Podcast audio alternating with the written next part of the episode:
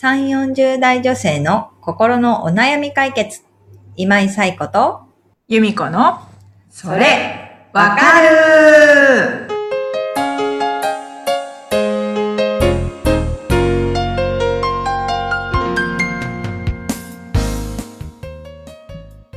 はい。というわけで、えー8月の第3週の番組が始まりました。は皆さん、こんにちは。はい。えっ、と、パラリンピックが3日後に開会するということでね、また楽しみがそうです増ね。えますよね。はい。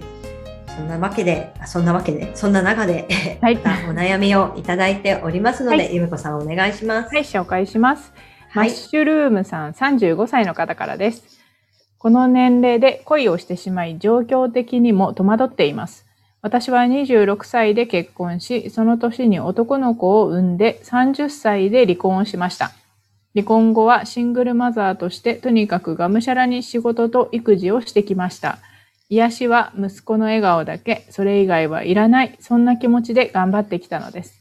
ですが、最近仕事を通じて知り合った方から交際を申し込まれ、子持ちのシングルマザーであることを伝えましたが、それでもいいと言われました。それ以来その方が気になって仕方がないのです。自分の人生にこんなことが起きると思っておらず、この気持ちをどうしたものかと悩んでいます。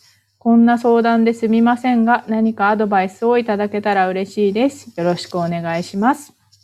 はい。ということでね、なんかお悩みを読んだ時に、キャーって 思ってしまったんですけど、そんなね、恋なんていう気持ちがもう私にはわからないみたいな。なはい、感じにはなってしまっているんですけれども、でもきっとね、マッシュルームさんが、その一生懸命おお子さんのためにってお仕事をされている姿がとても、まあ、キラキラしていたりとか、ううん、ね。人柄もね、きっと素敵だから、そうやって、あのー交際を申し込んでうん。くださった方がいて、子持ちでもシングルマザーでも全然いいんだっていうふうに言ってくれたのかなっていうふうに思います。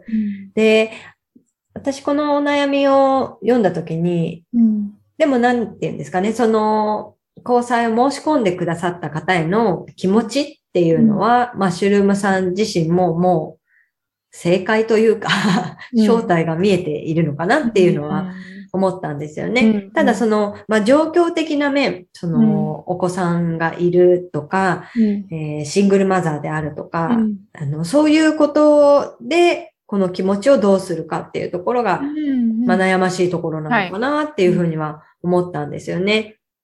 で、まあ、恋愛をこんな考え方するのもどうかなとは思うんですけれども、うん。何かこう物事に悩んだ時に、うん。あの、大事なもんことが、まあ、心理学っていうわけではないと思うんですけど、その、メリットとデメリットみたいなところを、やっぱり冷静に考えるっていうのはすごく大事なのかなと思います。で、別にその、その方を好きっていう思う気持ちがあること自体は誰に迷惑をかけるわけでもない,、ないので、あのメリット、デメリットとか考えなくてもいいと思うんですけれども、例えばその交際を実際していくってなった時に、あの、考えられるメリット、あとはデメリットって何なのかっていう、まあメリット、デメリットっていう言い方するとあれなんですけど、まあプラスの面と、やっぱりまあマイナスの面というかネガティブに出てくる面ってあると思うので、それが何なのかっていうのをご自身で書いてみるのは大事かなって思います。で、なんとなくのそのイメージで、あの、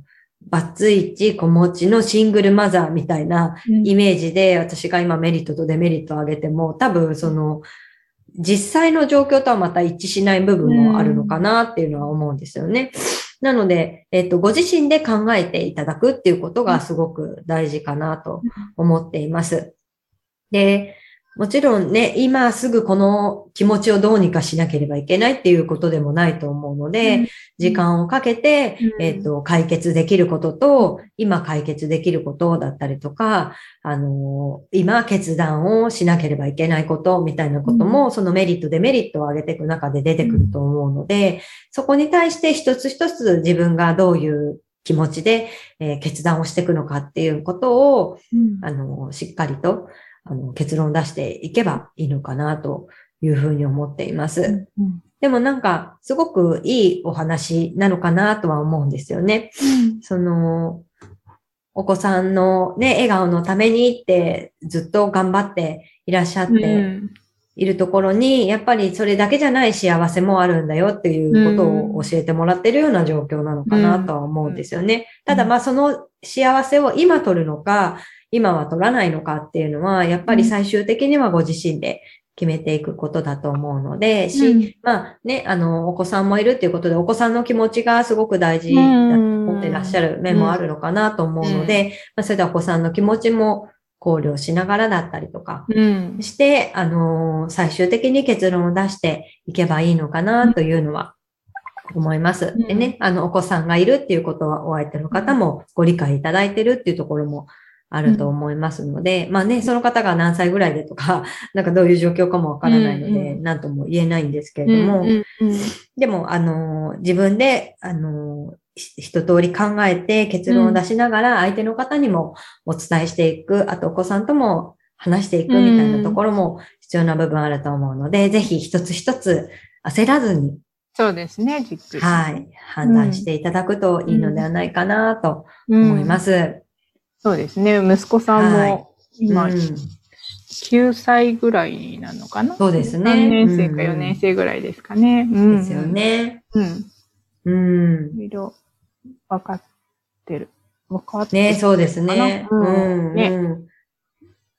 きっとね、なんか、息子の癒し、ね、息子の笑顔が癒しっていうぐらいだから、うんまあ、仲のいい親子でもあるのかなと思そうですね。ううんんうん。きっとお母さんの笑顔が息子さんも嬉しいだろうとは思いつつね、それが他のね、人が与えてるものだと思ったら嫉妬しちゃったりとか いうところももちろん子供ながらにあると思うんですよね。で逆にお母さんを守らなきゃみたいな気持ちを持ってる男の子も結構いると思うので、それが自分がね、その役割取られちゃったみたいになった時に、なんかちょっとシュンとしちゃう子もいると思いますしね。うん。お子さんとも話していくとか、お子さんの様子も見ていくっていうところうんも大事かなと思います。うん。じっくり、はい。まず。はい。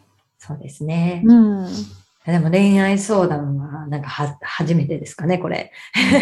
うん。ね、あの、なかなか恋愛に疎い私たちがお話ししてどうなんだろう。私たちって入れちゃってごめんね。ごめんなさい。入れてくだささい。い。入れちゃっていいのかなみたいなところもありつつ、でもなんか素敵なお話だなと思うので、うんうんうん。あの、なんか交際を受けるにせよ、受けないにせよね。でもなんか一つ自分が頑張ってやってきたことの、まあなんていうんですか、うん。足なのかな。うん、そう思います。ねなんかもう自分の人生でこんなことが起こるなんてって、おっしゃるぐらいなんかもうね、あの、恋愛、恋は捨てて頑張ってきたと思うんですけれども、やっぱりね、人生って何が起こるかわからないんだなっていうところですようね。ん。ううん。ん。なんかぜひ幸せな選択をしていっていただきたいなと、ね。うんはい、思いますので、ははい、い。よかったらまた結果もうん。経お知らせいただけたら嬉しいですね。はい。というわけで、えっ、と、引き続き番組では皆様からのお悩みを募集しております。はいえーこちらの番組では皆さんからのお悩みをお待ちしております。番組ポッドキャストホーム画面にリブラボラトリー公式 LINE の URL を載せています。